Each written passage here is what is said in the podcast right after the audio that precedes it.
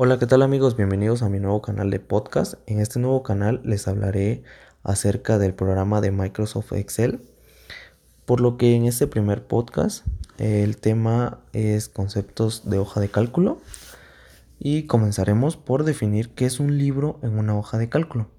Bueno, tenemos que es un archivo en el cual podemos almacenar datos y a su vez manipular los datos a través de fórmulas. Eh, pues Microsoft Excel cuenta con eh, cierta cantidad de libros. Entonces nos dimos a la tarea de investigar cuántos libros puede crearse en el programa de hoja de cálculo de Microsoft Excel y tomamos en cuenta el Microsoft Excel de 2010, el cual nos dice que el límite máximo pues se da en función de la memoria disponible y los recursos del sistema, es decir, no tienen un número exacto de los libros que se puedan crear. Eh, bueno, eh, ahora les diré qué es una hoja en Microsoft Excel. Eh, la hoja también se llama hoja de trabajo, la cual es una tabla compuesta por filas y columnas que hace que sea como introducir, organizar, calcular y consolidar los datos.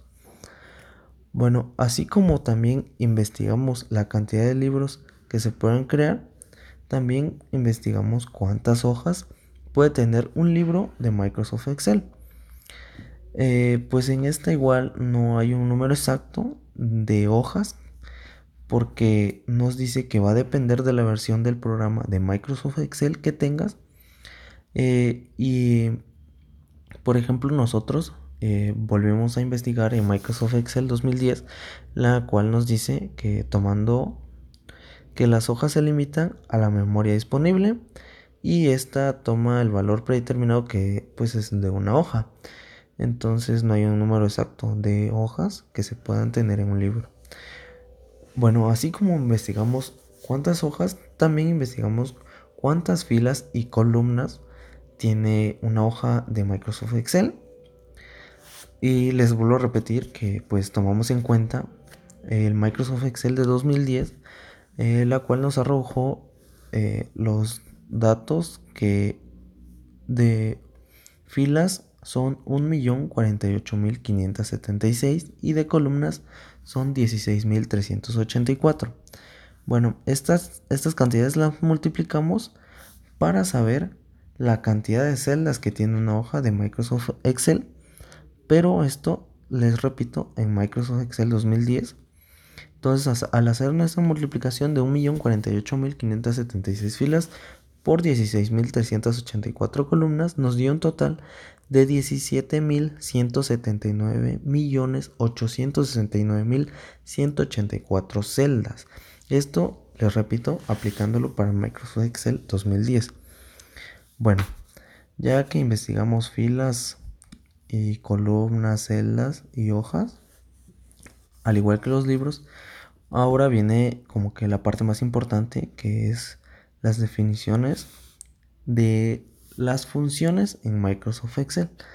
Y pues una función en Microsoft Excel es una fórmula predefinida que realiza los cálculos utilizando valores específicos en un orden particular.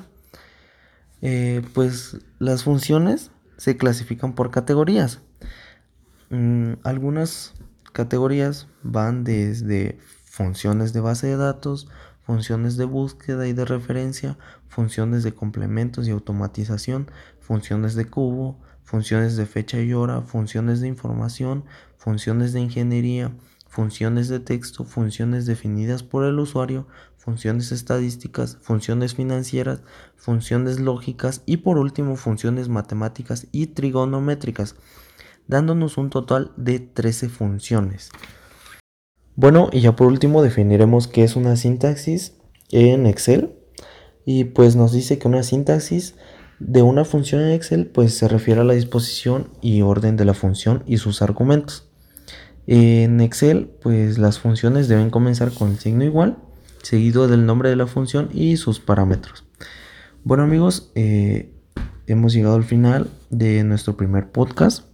Espero que les haya ayudado en alguna de sus tareas y, o dudas y que pues se suscriban a, a este canal porque pues estaremos subiendo cada dos o tres días eh, información acerca de nuestro programa de Microsoft Excel, como les dije al principio.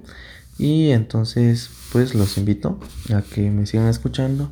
Y eso es todo por el momento.